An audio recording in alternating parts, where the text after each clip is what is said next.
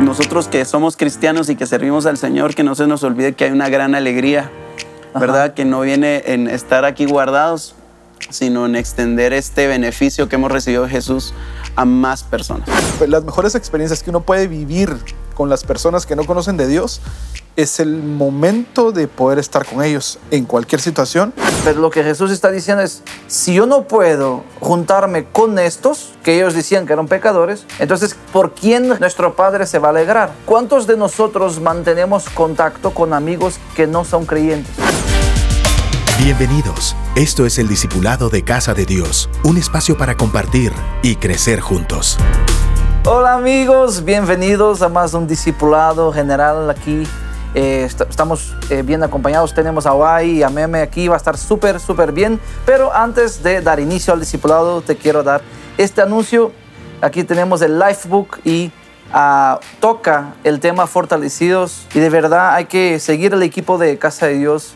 El equipo pastoral se dedica a, a hacer algo para que todos tengamos palabra fresca a predicar en nuestros grupos. Por eso te motivo a que tengas tu Lifebook y lo puedas seguir.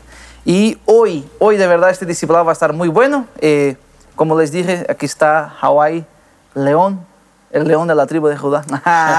y aquí está conmigo también Meme y vamos a tener un tiempo muy especial. el tema de hoy, voy a dejar, solo va a decir el tema y va a dejar que se presenten y que saluden, es la oveja perdida, que hoy espero yo la podamos encontrar. Entonces, preséntese, ahí tienes tiempo, Delen. Bueno, y gracias por qué honor poder estar compartiendo acá a todos los que nos ven a través de la transmisión. Recuerden invitar a todo el liderazgo para que estén en sintonía. Y pues muy contento aquí acompañándote a, vos, Pastor, y aquí a Meme. Buenísimo, va a estar muy bueno ese tiempo. No, para mí honradísimo. Con dos pastorazos los respeto, los admiro mucho. Y, verlos servir y lo que Dios está haciendo a través de ustedes eh, y lo que va a incrementar también. Entonces es un honor. Gracias. Buenísimo. Y para dar inicio, me gustaría eh, que el pastor Aguay me ayudara a leer las escrituras que está en Mateo 18, eh, verso 11, que nos va a dar un poco de contexto sobre eh, la parábola de la oveja perdida. La verdad vamos a leer, a leer lo que está en paralelo en Mateo y Lucas, porque es dos veces que habla de la oveja perdida, y de ahí ya vamos a poder navegar en la palabra del Señor y entrarle. Entonces, si nos ayudas a leer. Claro que sí. Mateo 18, 11 al 14 dice así, porque el Hijo del Hombre ha venido para salvar lo que se había perdido. ¿Qué os parece si un hombre tiene 100 ovejas mm. y se descarría una de ellas? ¿No deja las 99 y va por los montes a buscar la que se había descarriado? Y si acontece que la encuentra, de cierto os digo que se regocija más por aquella que por las 99 que no se descarriaron. Mm. Así no es la voluntad de vuestro Padre que está en los cielos, que se pierda uno de estos pequeños. Y ahora eh, pedir a Meme que me ayude a leer lo que dice Lucas 15, del 1 al 7. De una vez vamos a leer todo y... Lucas 15. De, de 1 al 7. Ok, buenísimo. Dice... Em, los cobradores de impuestos y otros pecadores de mala fama a menudo venían a escuchar las enseñanzas de Jesús. Por eso los fariseos y los maestros de la ley religiosa se quejaban de que Jesús se juntaba con semejantes pecadores y hasta comía con ellos. Ah. Entonces Jesús les contó la siguiente historia. Si un hombre tiene 100 ovejas y una de ellas se pierde, ¿qué hará? ¿No dejará las 99 en el desierto y saldrá a buscar la perdida para que la encuentre? Y cuando la encuentre la cargará con alegría en sus hombros y la llevará, a su casa. Versículo 6, cuando llegue, llamará, cuando llegue, llamará a sus amigos y vecinos y les dirá, alégrense conmigo porque encontré mi oveja perdida. De la misma manera, hay más alegría en el cielo por un pecador perdido que se arrepiente y regresa a Dios por, que por 99 justos que no se extraviaron. Entonces, eh, vamos a jugar ping pong en este momento. Ustedes no sí, ping pong. Sí, ping pong. sí eh, primero, darle la idea de cuando Jesús, o sea, cuando los, eh, eh, los apóstoles, los discípulos de Jesús escriben la misma historia que Jesús está diciendo, uno está hablando de algo que se había perdido, de un, de un supuesto concepto que nosotros perdimos, Y, y de- y entonces Jesús cuenta una parábola y el otro está hablando de, eh, eh, en el contexto de, de la, una amistad con pecadores, ¿verdad? Eh, ¿qué- ¿Ustedes creen que Jesús contó la parábola en dos momentos diferentes? ¿O es la misma parábola y es el mismo con- con- contexto? ¿qué, qué piensas tú? Yo creo que es, es la misma, solo que y obviamente las dos personas que lo están contando, lo, lo que me parece, ahorita que hiciste esa, esa pregunta, y pues Mateo sí era el que estaba poniendo ahí atención y Lucas es el que la está contando, porque Mateo de plano lo más seguro es que haya estado ahí presente en el momento en que la conversaron. Y creo que es la misma parábola y solo el público cambia. Es Ajá. lo que pienso, que posiblemente la haya podido eh, dar Ok. en la misma, en- o sea, tu misma prédica en dos públicos diferentes. Ok. ¿Y tú crees que... Pero, esa es la pregunta. ¿Será Ah. que él repitió la parábola con dos tipos de personas y ellos registraron esos dos momentos? ¿O es el mismo, es un mismo local con una misma gente y los dos vieron, est- están observando algo diferente? Jesús, yo, yo creo que son dos audiencias, como dice White, dos audiencias diferentes. Ajá, ok. En un momento Jesús le está hablando a sus discípulos, refiriéndose a los niños. Ajá. Y si, si hacen pecar a uno de estos niños, pequeños. ¿verdad? Estos pequeños. Y en otro contexto le está hablando a los fariseos, Ya. eh, hablándoles de esta relación con los pecadores. Y Ok. tanto para que los niños no se pierdan y tanto para que los pecadores no se pierdan, Jesús usa esta, La misma historia. la misma Ok. historia.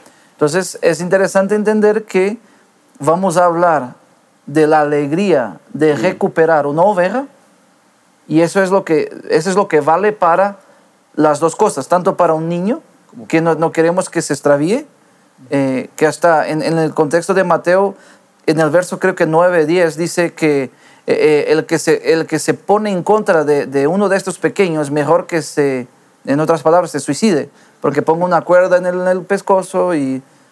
Se dice pescozo, ¿verdad? Cuello. Cuello. perdón, es que se me fue el portugués. Ustedes. Entonces, la idea es que el resultado final que Jesús quería era el mismo, por eso contó la misma parábola. Entonces, es importante que vayamos teniendo ese en fundamento porque lo que yo quiero cruzar en la parábola, obviamente, es el resultado, que es la alegría de haber recuperado eso o esta persona, pero quiero que en Mateo entendamos lo que se había perdido. Por ejemplo, si que eh, el Hijo del Hombre ha venido para salvar lo que se había perdido.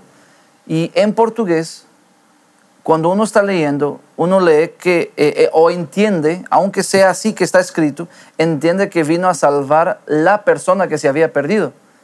Pero aquí no está hablando de la persona, está hablando de algo que se perdió. Y por se perder algo, no tenemos la, el amor o el cuidado o la atención de hacer lo que Jesús explica. ¿Qué les parece? De las 100 una se pierde, voy a guardar mis 99 y yo voy a ir por, locamente por buscar esa que se perdió. Y la otra cosa es el, el resultado final. Dice que en Lucas, que leo meme, que hay más gozo, más alegría por un pecador que se arrepiente que por 99 justos. En el contexto, y ahí ahorita voy a hacer unas preguntas, en el contexto de los fariseos, ellos, eh, ellos se consideran eh, en un estatus como pueblo escogido por Dios, Santos. ¿verdad? La semilla santa de Abraham. puch, Y uno piensa, o sea, ellos son los justos, pero lo que Jesús está diciendo es, si yo no puedo juntarme con estos, que ellos decían que eran pecadores, entonces, ¿quién, ¿por quién Jesús o por quién el- nuestro Padre se va a alegrar? Eh, y la pregunta es, ¿cu- ¿cuántos de nosotros mantenemos contacto con amigos que no son creyentes? ¿Cómo están sus, cómo están sus amigos, sus amistades? Cu- Cuenta, o sea, en nuestra vida personal, porque a veces eh, eh, lo que hace la parte de la iglesia evangélica es que nos hace vivir en una burbuja de, de crear una frontera de nuestra vida con los no creyentes que no logramos salvar a ovejas perdidas. Eh, cu- Cuénteme, ¿cómo es su estilo de vida con sus amigos que no vienen a la iglesia? Muy bien. Eh, fíjate que yo, yo tengo un ejercicio espiritual y es que constantemente con mi esposa abrimos nuestros círculos eh, y nos obligamos a conocer a más personas. Ya. O sea, y tal vez escucha fuerte el obligarme, ¿verdad? O sea, no debería ser una obligación, pero, No, pero hacemos exactamente, es un esfuerzo porque, por el círculo, como lo hacías mención, porque no es que vivamos en una burbuja, es que es nuestro trabajo, es, es donde nos mantenemos la mayor cantidad de tiempo, pero no por eso vamos a vivir ahí, no vamos a salir de allí. Entonces creo que lo importante de, de mantener contacto con personas, eh, pues al final es hacer esto. Y para esto realmente es la enseñanza, los grupos de amistad, Claro. eh, cada una de las Ahí- cosas ahí- que hacemos eh, lo utilizamos para alcanzar a la persona que no conoce de Dios. Y mm, me hace, ahorita que hiciste mención de lo que se había perdido y no el que se había perdido, ahí es realmente esa es la clave de, de- de toda, la, de toda la enseñanza que lo vamos a seguir compartiendo. Pero hay muchas cosas que se habían perdido allí. Era el contacto con las personas, por ejemplo, Ajá. de estas personas que ellos entre ellos estaban metidos y solo juzgaban, solo señalaban, pero no hacían. Entonces es, es difícil llegarle a esas personas solo juzgando y quedándote Condenando. sentado donde, donde, pues el lugar donde ellos tenían cómodo, pero tenía alguien que hacerlo. Y eso es exactamente lo que el Señor quería recuperar. Buenísimo. ¿Y tú, Meme, cómo, cómo ves? Fíjate que, fíjense que yo encuentro un desafío bastante grande en esto y máximo cuando uno es una persona que sirve en iglesia, Claro. ¿verdad? Te vuelve, se vuelve este tu ecosistema y no logras extenderte a los demás. Yo una de las cosas que veo sumamente poderoso es tener conversaciones genuinas con, con realidad, ¿verdad? Eh, en mi caso me toca muchas veces estar hablando con personas que tienen dudas acerca de la fe, que tienen mucho escepticismo y poderse presentar como una persona que sí está dispuesta a tener una conversación, no simplemente a decir un mensaje, sino a tener una conversación. Entonces, crear un vínculo con esos pensamientos que a veces como cristiano no quisiera yo tener, ¿verdad? Porque como ya estoy de este lado, ya no pienso o no tengo la idea. Y a mí siempre me ha parecido muy interesante la postura de Jesús, porque Jesús eh, dice la Biblia que él renunció a sus privilegios divinos con el fin de ponerse como siervo, como esclavo. Entonces, en, este, en, en medio de todo lo que uno hace, con la gente con la que uno se relaciona, por ejemplo, en el grupo de amistad que yo tengo, yo les digo, miren muchachos, cuando se les ocurra invitar a alguien, pónganse en la línea de si estamos dispuestos a dar la vida por esa persona, porque no solo es una cuestión de, ah, te invito a que me escuches hablar Claro. sino te invito a tener relación, que es lo que a veces eh, la persona con un una perspectiva fariseica, ¿verdad? Porque, ah, ya nos consagramos, ya nos entregamos, ya servimos a Dios. Entonces, por lo tanto, mi círculo sigue siendo ese y no tengo capacidad de conectarme con otras personas que posiblemente incluso contradicen, niegan o, o- o insultan lo que nosotros quere- creemos. ¿verdad? Entonces yo creo que desde, desde mi postura lo que me ha tocado a mí hacer es tener conversaciones con personas, estar abierto, no escandalizarme, ¿verdad? Ni escandalizar, sino establecer puentes. Buenísimo. Eh, tocaste algunos puntos y hoy también. eh, eh, nosotros al abrir iglesia en Portugal, eh, primero no teníamos oficina. O sea, no hay oficina, es nuestra casa. De hecho, em- empezamos las, las reuniones, los, los servicios en la casa. Entonces, la casa, abrimos la casa y, pero, y no teníamos un lugar donde ir a trabajar. O sea, no había forma de encerrarnos en nuestra propia casa. Entonces, tuvimos que salir y si nosotros, o sea, em- como estamos empezando, todas las personas con, quien, con las cuales nos vamos a relacionar eran, pues, no cristianas, pues, o sea, eran personas que necesitaban del Señor. Y eso me, me trajo mucha, mucha, mucha tranquilidad de vivir un poco más parecido a Jesús Mm. que sencillamente estar en la visión. Y es, si Jesús tenía, se, se, se corrió el riesgo de ser llamado o hasta condenado como, eh, ¿qui- ¿quién es este que se sienta con ellos? Hasta come con ellos, como que tú puedes estar ahí pero no puedes comer. O sea, es, como, la verdad ahí la palabra comer puede ser de convivir con ellos, de estar ahí más tiempo, de dedicarles tiempo. Y, y el punto es, con Anita llegamos a la conclusión que estábamos haciendo algo tan genuino de... eh, eh, voy a decir esto de una forma muy eh, saludable, ¿verdad? De ensuciarnos las manos. Tipo, eh, y yo tengo un amigo que, que- que fuma, tengo un amigo que, que bebe bastante, pero él, él es la persona que me hace más preguntas sobre Jesús. Entonces a veces él está fumando y, y- y- y él ya se dio cuenta que a mí no me gusta el olor, entonces él hace... Y- así para, para que podamos mantener la conversación. Y Está tomando eh, su cerveza y me está preguntando sobre el Señor. O sea, y, y paso a paso recibió ya a Jesús en su corazón, aunque no se congrega todavía. O sea, está en un proceso. Entonces, ahí va la onda.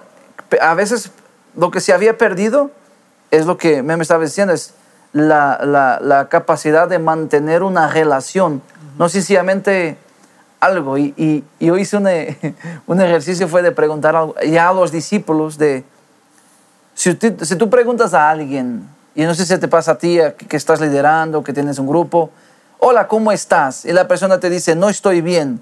¿Tú sigues la conversación o dices, ah, va, bueno, gracias? Porque no estamos Claro, listos para escuchar, no estoy bien. ¿Cómo estás, Abay? Fíjate que tengo un clavo. Ah, bien, entonces nos vemos. ¿Cómo que estamos, eh, la respuesta que queremos, sí, todo está bien, todo ahí vamos y tal. Hay que echarle ganas y todo. Pero si la persona te dice, no estoy bien,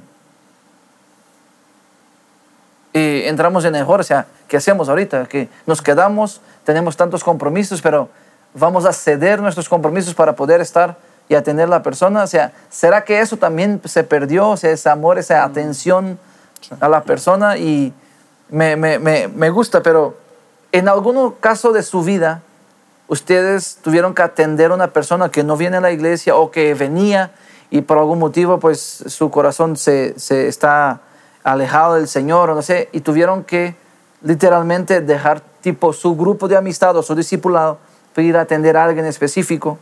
Y ya, ya les pasó, cuenten, cuente un poco sobre eso, si, si ya les pasó algo parecido. Cuéntame, Aguay. Yo, yo creo que el pastor Aguay tiene como 25 ejemplos de Perdón, déjame solo hacerte una pregunta. ¿Cuánto tiempo estás en la visión? 20 años. Yo voy a guardar silencio. Yo, yo también, no, no, no, tengas pena. No, eh, mira, Gerson, yo creo que dentro de las muchas cosas que uno vive, eh, las, las mejores experiencias que uno puede vivir con las personas que no conocen de Dios es el momento de poder estar con ellos en cualquier situación y en la situación que en la que ellos ni yo me imagino. Wow. Porque normalmente un grupo de amistad uno ya está como, bueno, ya sé lo que va a suceder, se organiza, hay una planificación. Pero cuando estás fuera de tu agenda, fuera de todo lo que te puede suceder alrededor, te cuento mi experiencia durante todos estos años. La mayor cantidad de personas que yo he ganado para el Señor ha sido no por predicarles, Sino por estar. sino por estar Ahí. con ellos en el momento en que debo de estar. Y yo siempre digo a mi, a mi esposa, mira, si algo yo, yo hago constantemente es, es estar en el lugar donde debo de estar cuando se necesita estar. Yeah. Y posiblemente, incluso he tenido momentos donde han pasado circunstancias que no he tenido ni palabras para decir. No he tenido la respuesta de parte de Dios, no sé ni cómo actuar, solo estar. Yeah. Y eso me ha hecho crear los puentes que, que decías, que es lo que me ha hecho eh, que crear ese lazo de amistad con la persona. Y al final, la- a veces me hacen preguntas incluso que no tenés la respuesta, pero solo quiero creer que algo bueno va a salir de, esa, de ese momento. Y estoy allí en apoyo, en oración, no solo en oración, sino estando allí para en las formas como uno pueda apoyar. Y así es como he ganado a la mayor cantidad de los discípulos que tengo. O sea, si yo pudiera darles un, un tip a todos los que nos ven, es debes de estar donde tienes que estar. Yeah. A veces eh, te puedes saber la palabra entera, pero en el momento en que necesitan un abrazo, no, no necesitan escuchar algo. En el momento en que necesitan que saques algo material para otorgar, no necesitan una palabra, solo necesitan una acción o un momento de silencio, pero que estés presente. Yeah. Vale muchísimo. Buenísimo. ¿Tú power. tienes, tienes algo, tienes algún... Yo, yo, yo, yo tengo Experiencia. experiencias con personas que tienen, que han llegado en momentos con, con preguntas existenciales profundas, Ujú. con dudas. Ujú. Y una de las cosas que yo, yo, a mí me gusta compartir es, a pesar de que yo soy tercera generación de cristianos por parte de mi papá, de mi mamá y segunda por parte de mi papá, y decía yo, ¿cómo puedo hacer este ejercicio de que esto no lo adopto por herencia, Mm. sino lo creo? Y, y gracias a Dios tuve papás que nunca me obligaron a hacerlo. Yeah. Eh, y tenés que hacer, ¿verdad? Y, y en ese ejercicio yo he visto que Dios me pone a tener conversaciones con personas que a veces tienen, tienen conflictos internos, ¿verdad? Tal vez no tienen una necesidad de, eh, tal vez económica o tal vez física, pero tienen una necesidad existencial. Y yo he encontrado gracia en, en poder conversar y, y hacer como que esa maraña de, de pensamientos tengan una, una- un hilo, se convierta en un hilo. ¿verdad?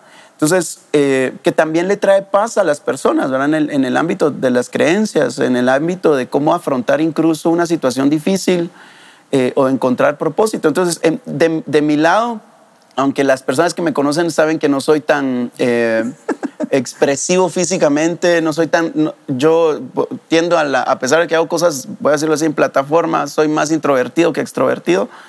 Eh, encuentro mucho espacio y Dios me da mucha oportunidad de desarrollar conversaciones. Entonces, en ese sentido, la gente se restaura, encuentra paz, encuentra una, una línea hacia dónde pensar o a dónde conducir incluso sus sentimientos y todo esto. Esas son las experiencias que yo he tenido. Buenísimo. Eh, estaba recordando en cuanto, en cuanto hablaban, eh, estaba, estaba eh, ahí en el pueblo que vivimos. Eh, digo pueblo porque es un pueblo, pues, o sea, no, eh, donde está la iglesia en, en el sur de Portugal no, no, no pasa de 10.000 habitantes. Entonces es menos que Fraijanes. Eh, eh, estaba ahí y una persona me dice, eh, do- eh, una- en una conversación, uno dijo, si Gerson no llega en 2018, yo me hubiera suicidado. Mm. Y el otro dijo, y si tú te hubieras suicidado, yo iría después. Y era una conversación entre amigos.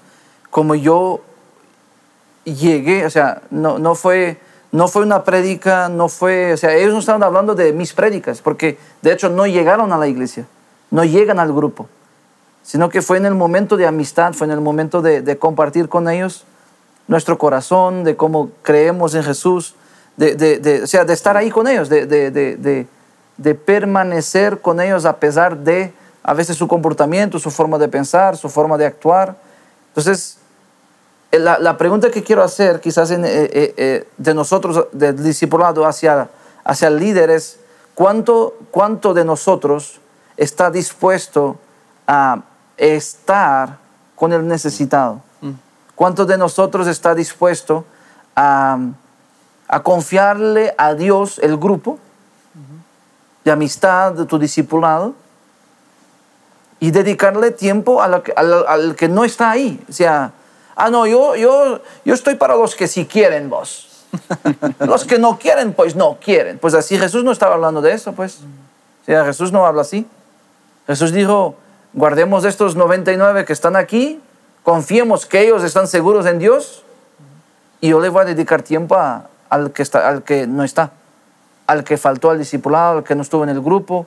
Pues chica, esta persona no viene al grupo hace tres meses. ¿Qué está pasando? O sea, ya llamaste, ya estuviste, no estuviste. O sea, ¿cuánto de nosotros, cuánto hay en nosotros para dedicarle a ese amigo perdido? Quizás ni siquiera nunca fue al grupo, quizás es ese amigo que te alejaste de él porque ahorita vienes a la iglesia y tienes grupo. Como ahorita eres líder de un grupo, entonces te alejaste de un amigo que tenía un su comportamiento medio raro, o una su tendencia, o un- un- una su, eh, dice que identidad medio rara, entonces no quieres, no, no quieres acercarte porque qué van a decir. Pues mira, a Jesús no le importó lo que decían de él por estar con los pecadores y publicanos. Él sí pu- puso un ejemplo de, de- de amor y de- de ese, de ese comportamiento. Y hoy quiero hacer un ejercicio con ustedes que es, ¿qué pasaría? ¿Cuál sería el efecto que tendría si todos hacemos esto al mismo tiempo? o sea, imagínate que Casa de Dios hace todos al mismo tiempo, todos vamos por uno que está perdido. ¿Qué sucede? Tendríamos muchas más personas. tenemos mucho más personas. ¿Qué sucedería, Meme? ¿Qué crees que pasaría? Primero, o sea, ¿qué- no, voy a dejar que respondan. ¿Qué, qué pasaría? Sí, sí. Esa, es que es la manifestación de Dios. Ah, ok, ajá. ¿verdad? No es una cuestión de, ah, ¿cómo decirlo? Yo, yo, yo por lo menos pienso yo que es un, es un desafío y, y se me viene a la mente lo siguiente. cuando estam- estamos haciendo cosas públicas, da la impresión que tenemos que guardar una imagen, Ya. ¿verdad? Entonces, eh, eh, yo he estado con gente cristiana que cuando se toman una foto en un cumpleaños tienen que limpiar toda la mesa para que no digan, Ajá. ¿verdad? Entiendo. Entonces reforzamos mucho el tema de, la, de lo que quiero que digan o de lo que quiero que no digan. Ajá. Entonces yo lo que creo que a- habría es un movimiento de libertad y de genuinidad, porque Genuinidad, wow. estoy dejando que Dios esté presente en la realidad, no en, en ese hipotético imagen Ujú, de que cómo quiero- quiero, que las cosas se vean. ¿verdad? Porque Yo he visto, eh, eh, eh, me tomo foto con gente que quiero que me ve- vean, pero hay otros que excluyo. Entonces, Ajá, eh, eh, o no me junto con tales personas. Entonces Para yo creo que que, no- lo que habría es un movimiento genuino del Evangelio, donde realmente yo estoy siendo ese Manuel, voy a decirlo así. Ajá. Dios con, con Dios- nosotros, Dios con yo nosotros. con las Ajá. personas, pues. Ya. Entonces se- sería fantástico porque se, se- se caerían las máscaras y sería una cuestión mucho más real. Fíjate que eh, hacías mención de, de que eran, de qué harías por ese amigo que se perdió. Y hay una palabra fuerte ahí que es amigo, es conocido.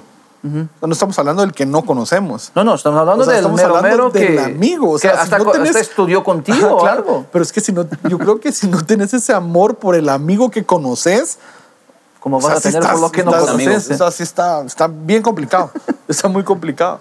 Y, y que te, y a mí me hace, me hace mucho ruido el de para bien el escuchar que decía eh, Jesús era amigo de los pecadores. O sea, seguramente no solo comían. No, sí. O sea, Sí. hacían muchísimas otras cosas más. O sea, todo, o sea, en, en todo momento. Y les quiero contar una, ahorita que me estabas hablando de esto, una anécdota así rapidísimo. Hace más o menos como unos 15 días eh, tuve un accidente. No me agarraron los frenos, eh, estaba lloviendo muy fuerte aquí, aquí enfrente, del otro lado de la iglesia. Y pues frenó el carro adelante, pero yo no. Entonces, pues le pegué al de adelante, bueno, me bajé, le pregunté a la persona, ¿cómo estás? Yo me presenté, nunca le dije quién era, ni a qué me dedicaba, ni mi... No, nada, nada, solo ¿cómo estás? ¿Estás bien? Eh, ¿Ibas con alguien más? Eh, sí, me voy con mi mamá, mucho gusto, mira, mira, ¿y cómo lo podemos arreglar? Pues mira, o sea, yo tuve la culpa, no te preocupes, vos decime cómo lo arreglamos y yo voy a hacerme responsable. Me hice responsable, lo, lo fui a traer a su casa porque pues obviamente yo, había, yo le había lastimado su carro, entonces lo llevamos a arreglar su carro, se lo dejaron nítido, se lo devolvieron. Yo le hice su Uber de irlo a traer, a dejar al taller, o sea, todo, todo, en todo tiempo. Y de último me dice, mira, ¿y por qué me venís a traer me venís a dejar? O sea, o sea, yo Porque so- sos así. Ajá, porque sos así, así como, yo, mira, no, es que la verdad es que te puse en un apuro, o sea, te saqué de, de tu agenda, de tu trabajo, de todo, o sea, y pues lo único que puedo hacer es ser responsable de todo lo que te cause. Ah, ahí quedó. Y hace un fin de semana ya está en uno de los grupos de amistades de mi red. o sea, fue porque seguí teniendo la conversación Claro, con sí. él, ese siguió, acercamiento. o sea, ah, eh, no, no era, no era conocido para nada, pero fue, yo vi la oportunidad de, mira, ¿y qué haces? O sea, ¿qué haces el de semana? ¿Cómo planeas? Y seguí platicando con él cuando me dijo, mira, estoy buscando trabajo, eh, acabo de perderlo. Entonces empecé a involucrarme en la necesidad que él tenía, mira, ¿cómo te puedo ayudar? ¿En qué estás? Mira, yo tengo una persona que conozco en tal lugar, que acaba de entrar a trabajar aquí, ¿te gustaría trabajar ahí? Y empecé a hacer un- algún tipo de conexión. Y cuando sentí, le dije, mira, vamos y, y, me quieres acompañar a un grupo, o sea, venite conmigo y, y ahí está, ya está compartiendo, ya vino a un par de actividades, ya vino a la iglesia el domingo.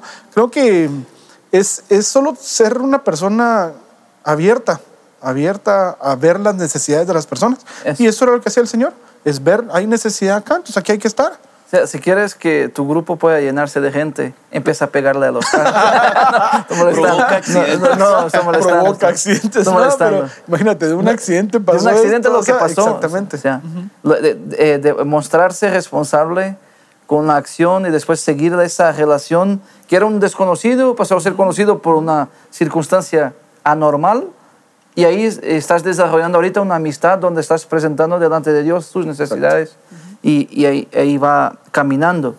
Eh, el tiempo se nos está eh, yendo y, y quiero, quiero hacer un desafío, es ten- teniendo en cuenta lo que Jesús está diciendo y tenemos eh, quizás muchas más cosas para compartir, pero yo, yo quiero terminar con esto y, y- quizás oramos, pero no sé si quieren terminar con alguna frase, alguna motivación a algo, por favor. yo quería agregar eh, esta, este versículo. Eh, según Pedro 3.9 dice así, el Señor no retarda su promesa. Según algunos la tienen por tardanza, sino que es paciente para con nosotros, no queriendo que ninguno perezca, sino que todos procedan al arrepentimiento. Y quería dejar esto porque para todos los que están viendo el discipulado, eh, si algo aprendemos constantemente eh, en nuestros discipulados es el amor que debemos de tener por la gente Yeah. que no conoce al Señor. Y parte de esto, lo que, lo que Pedro había escrito acá, lo que quería dejarle en el corazón es de que el tiempo se agota, el tiempo se acaba, pero el Señor es paciente. Y no es que la promesa de que Él viene pronto, eh, le dice, algunos lo tienen, "Ah, ya se tardó el Señor en venir. No, no, tranquilos, es que Él está esperando que ninguno se pierda. Ajá. Entonces, esa es nuestra oportunidad para que, traer a las personas y Muy buscar bueno. a las personas que no están cerca del Señor para que lo, para que lo estén. Yo, yo le diría a Filipenses 2, eh, en el versículo 3 dice, no sean egoístas, no traten de impresionar a nadie, sean humildes, es decir, considerando a los, de- a los demás como mejores que ustedes o más importantes que ustedes, no se ocupen solo de sus propios intereses, sino también procuren interesarse en los demás. Wow. Tengan la misma actitud que, que tuvo Cristo Jesús. Eh, la- repite la última frase que está buenísimo. tengan la misma actitud, actitud. que tuvo Cristo Ah, Jesús. no, hombre. está buenísimo. Lo, lo interesante de esto es, eh, tal vez la, la- la iglesia que una persona va a conocer vas a, vas a ser vos, ¿verdad? Ex, es, ¿verdad? sí. Eh, eh, la mejor iglesia que tal vez una persona pueda conocer vas a ser vos por el vínculo que tenés, ¿verdad? Entonces, eh, nosotros que somos cristianos y que servimos al Señor, que no se nos olvide que hay una gran alegría, ¿verdad? Que no viene en estar aquí guardados, sino en extender este beneficio que hemos recibido de Jesús a más personas. Wow, está buenísimo. Gracias. Gracias por acompañarme. Quiero, quiero orar por, por ti, quiero terminar orando.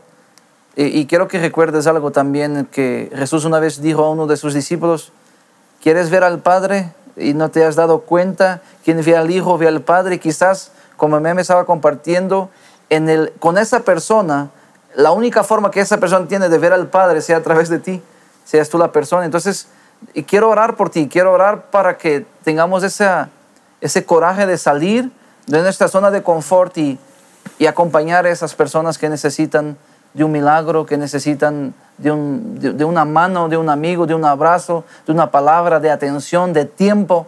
La verdad que necesitan de ti. Gracias Señor por este tiempo tan lindo que nos das de compartir en el discipulado. Señor, te doy gracias por la vida de Hawaii, de Meme y de cada discípulo, de cada líder que está conectado. Y Señor, te pedimos que nos des esa, ese amor, esa pasión, ese, coraje, Señor, de salir de nuestra zona de confort, de, no simplemente mirar a, nuestros eh, discípulos, nuestros doce, nuestro grupo de amistad, sino que mirar, Señor, a esa oveja perdida que, Quizás sea un nuestro amigo que, que- que- teníamos tanto contacto, era tan importante para nuestras vidas, pero ahorita ya no está tan presente y, y queremos que tú, Señor, seas también presente en, en su vida. Te pedimos que nos des la gracia el favor con las personas. Te pedimos, Señor, que como Jesús dijo que iba a colocar las palabras correctas en nuestra boca para el día, eh, para el día y el momento indicado, te pedimos Señor, que nos enseñes a hablar con ellos, a amarlos y a estar presentes.